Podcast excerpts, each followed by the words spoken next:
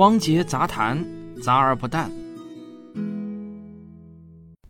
从今年的七月八日开始，截止到八月六日，我们在全国二十七个城市的四十一家影院，每逢周末呢都上映科普电影《寻觅自然》，一共是放映了二百五十二场。这次暑期的点映活动啊，基本算是告一段落了。那很多人呢都很想知道，我们这次到底运营的怎样？到底是赔了还是挣了呢？下一步又是什么样的计划？九月份开学后还能在电影院看到《寻觅自然》吗？那今天这期节目啊，我来统一回答一下。首先呢，我想给大家念一组真实的数据啊，但是在念之前呢，我想先说两句题外话。在很多人看来啊，我们是一家挺奇怪的公司，好像不怎么在乎自己的商业秘密。对于很多公司来说呢，是很敏感的那些商业信息，但是到了我这里啊，好像都毫无心机的对外公布出来。比如我在节目中不止一次的把《寻觅一》《寻觅二》《寻觅三》的投资金额还有投资构成都毫无保留的对外如实的公布。我们团队中呢，其实也有些人对此呢感到很不理解，因为这么做呢会有一些显而易见的不利。我举个例子啊，比如说啊，我对外公布《寻觅二》的实际拍摄制作费，我们一共花了大约三百万。其实呢，我也可以像大多数电影项目那样对外官宣呢夸大一些，说花了六百万，翻个倍。我相信啊，只要是影视圈的业内人士，在认真看完我们《寻觅自然》第二季的四集后，并不会怀疑这部片子如果按照纯市场行为来制作的话，没有六百万呢是真的做不下来的。因为《寻觅二》的拍摄制作啊，确实它不是一个纯市场行为。比如说啊，全套音乐音效是北京的八零八二公司免费给我制作的，这里呢就省出了四五十万了啊。比如说，我们到全国各地拍摄，都得到了大量的志愿者的无偿的帮助，省了不知道多少钱啊。再比如说啊，有那么多帮助过我们的院士、教授，其实他们都没有问我们收过费啊，等等等等。所以呢，去年啊，就有专业的咨询公司建议啊，我官宣呢要放到一千万左右。所以呢，去年我们在跟一些其他的宣发公司聊的时候啊，他们都建议你们应该官宣一千万的投资，这样啊，无论对于后期的影片宣传造势，还是各种商务谈判，都会更加有利。我们团队中的有些小伙伴也认为啊。你一个明明按市场价是六百万以上的成本的片子，却要对外如实的说只花了三百万，等于呢是把我们的底牌都亮出来了。那他们在对外谈版权授权费的时候，就会处于被动地位，不利于对外报价，因为底牌都给别人知道了嘛。那这种观点有没有道理呢？当然是有道理的。事实上啊，在社会中，大多数公司呢都不是像我这样做事的。但是啊，在我看来啊，道理呢是有小道和大道的区分的。这几天啊，我刚好在得道上听万维刚的节目，刚好呢听到他解读的《K K 劝世良言》这本书，我非常赞同凯文凯利的很多观点。在谈到做人为什么要真诚的时候，他说：“为什么童言无忌，每个孩子都是真诚的，但是我们长大了后就学会了圆滑和市侩呢？这可能跟我们所处的社会环境有关系。社会底层往往资源不充分，环境又恶劣，僧多粥少，这样一来。”欺骗就是可以为自己争夺到更多的资源，但是你千万千万要明白，底层的经验不管对不对，都不适合更好的社会环境。演员黄渤曾经有个感慨，他说他在底层的时候总能遇到各种各样的人，各种小心机，可是成名以后呢，身边全是好人。我认为啊，那些好人不是因为要面对黄渤才做好人，他们是真好人，因为小人根本走不远。只要社会环境不算太坏，做个真诚的好人就是你的最佳生存策略。那你说，万一我被骗怎么办呢？被骗就被骗呗。如果你因为害怕被骗而不敢跟人真诚交往，你的损失会更大。凯文·凯利的原话是这样写的：“偶尔被欺骗是信任他人最好的一面所付出的小代价，因为当你信任他人最好的一面时，他们通常会以最好的方式来对待你。”我呢是打内心赞同这句话的。我甚至认为啊，被小人骗过一两次呢，恰恰是你为人真诚的一个证据。当其他人知道了你被骗的整个经历后，反而会更加信任你，你会从中得到更多意想不到的收获。所以呢，我从十年前在经历了过山车一般的人生后呢，我就决定啊，这辈子要做一个真诚的人，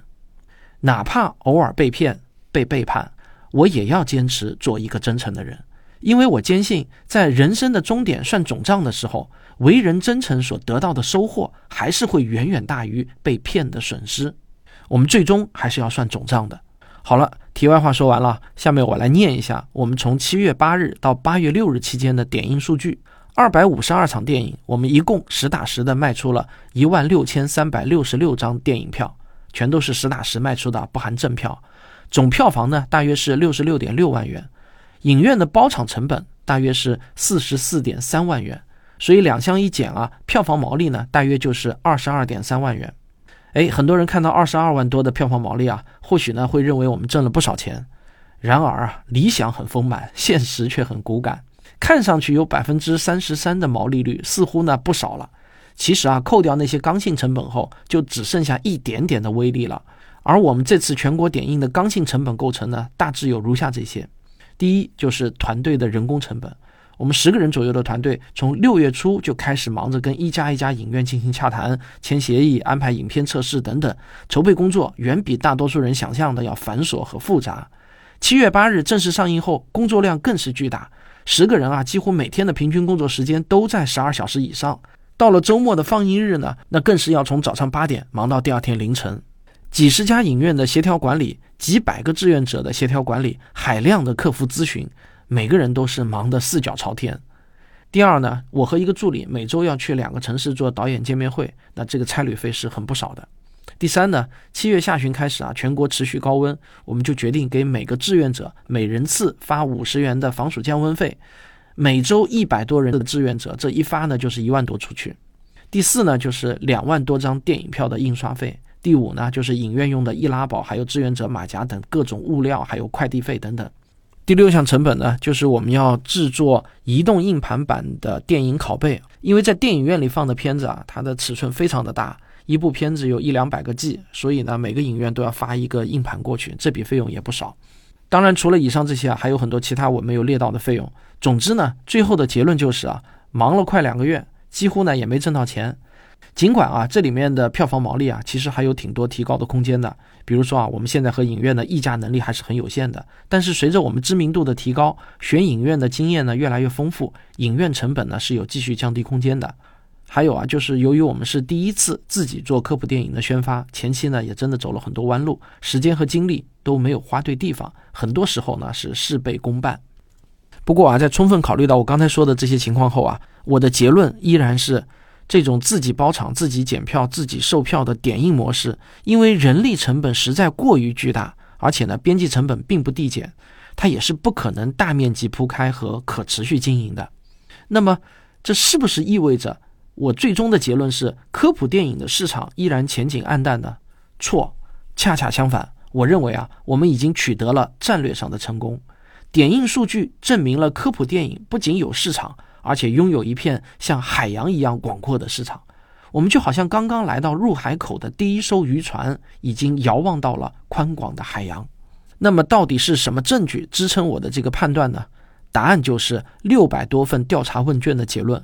我们最近这一个月持续收集了六百多份调查问卷，我给大家念几个基本结论啊。有百分之九十九的人在看完了我们的影片之后呢，给出了五星和四星的评价。也许呢，这里面会有一些部分啊幸存者偏差效应的干扰，但即便打一个折扣，也能证明我们的影片确实有着非常好的口碑。但最让我高兴，同时也能印证口碑的一个数据呢，是下面这个：大约有百分之四十的观众啊是被亲友推荐来看的。我们这次全国上映零宣发费，几乎呢就是靠着口口相传支撑住了我们的票房。《寻觅自然》的六个故事，每一个都很吸引人，没有明显的短板。百分之八十的观众都不觉得一百二十分钟的电影太长，甚至还有百分之二十五的观众觉得时间太短了。而亲子家庭是我们这次观影的绝对主力人群，占到了百分之七十三。那以上这些统计数据就说明啊，第一，科普电影《寻觅自然》有非常好的口碑和强大的自传播性，具备了优秀商业片的传播属性。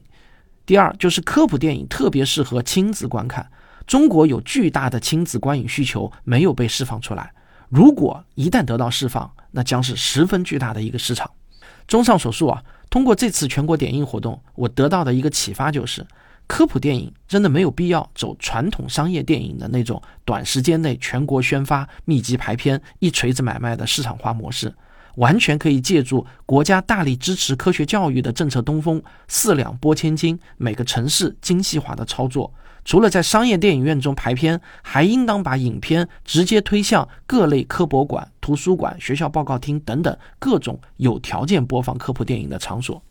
现在呢，从政策大环境上来说，对于整个科学教育产业都是一个巨大的风口。二零二三年二月二十一日，我们的总书记在二十届中共中央政治局第三次集体学习时就做出了这样的指示：要在教育双减中做好科学教育的加法。这是他的原话啊。二零二三年五月二十六日呢，教育部等十八个部门关于加强新时代中小学科学教育工作的意见正式发布。那这份文件呢，绝对是近几年来教育领域最重要的一份政府文件，没有之一。